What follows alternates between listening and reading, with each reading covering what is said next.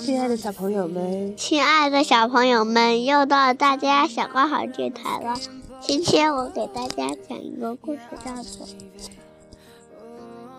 嗯，是妈妈给我讲的。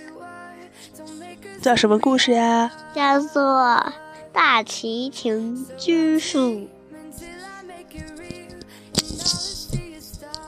我们要讲的故事叫《大提琴之术》，是很漂亮的水彩画的绘本。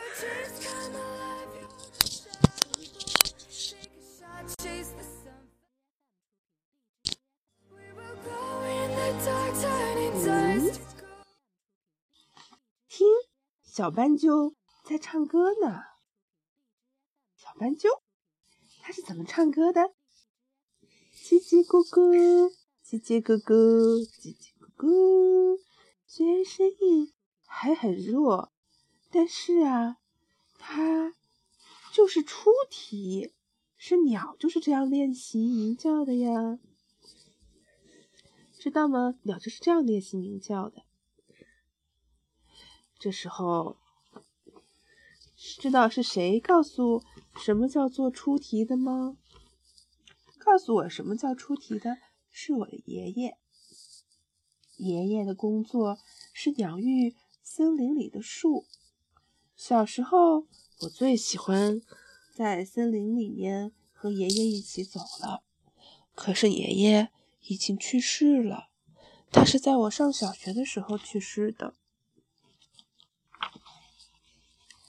爸爸的工作是制作小提琴和大提琴。他呀，总是在作坊里抱木头和磨木头，是一个安静的人。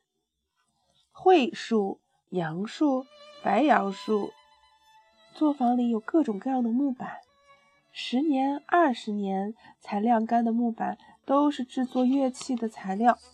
那里面啊，也一定有爷爷养育的树木。有一天。爸爸要去送刚刚做好的大提琴，问我要不要一起去。这还是头一次听爸爸说可以见到真正的大提琴家，我欢欣起来了。前一天晚上直到深夜，爸爸还在反复的拿那一把大提琴，他一直在确定音色。水彩画漂亮吗？这是什么？大树，是不是？大提琴，破帕布洛先生的家在一片广阔的森林里。一把旧的大提琴啊，就像刚刚拉过似的，靠在椅子上。帕布洛先生从盒子里拿出爸爸制作的大提琴，从低音到高音。先是慢慢的，然后又快速的拉了起来，真是太奇妙了。明明是一个一个的音阶，听上去却渐渐变成了曲子。过了一会儿，帕布洛先生站起身，抱住了爸爸。我没有白等这把琴，仿佛是森林向我诉说一样。我经常一个人到森林里去的。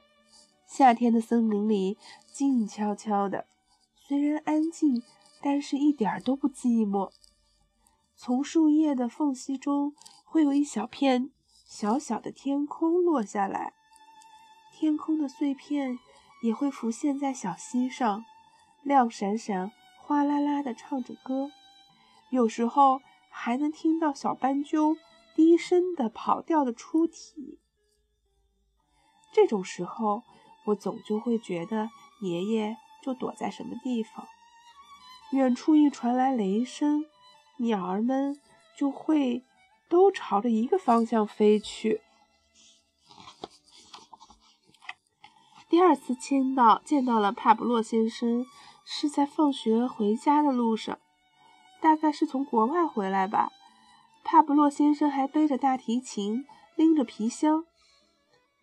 你爸爸制作的这把大提琴越拉音色越深沉了，我甚至觉得，觉得我自己一天比一天进步了。这个星期天我要在教堂的演唱演奏会上拉这把大提琴，你要不要和爸爸一起来听？一个意想不到的邀请。分别的时候，帕布洛先生握着我的那只手又大又软。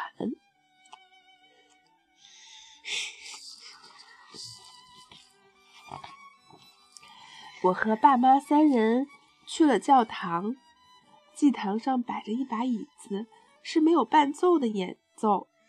帕布洛先生把琴弓轻轻地放在大提琴上，两根低音琴弦同时响了起来，巴赫的曲子震动着地板。那种冲击力就像是管风琴的声音汇集到一起落了下来，接着声音又忽然变得柔和明亮起来，冲向了天空。琴弓在高音区轻轻地跳跃。是不是我上次看芭蕾舞呀？对，那个芭蕾舞就是巴赫的无伴奏大提琴协奏曲。哦，不是协奏曲，就是。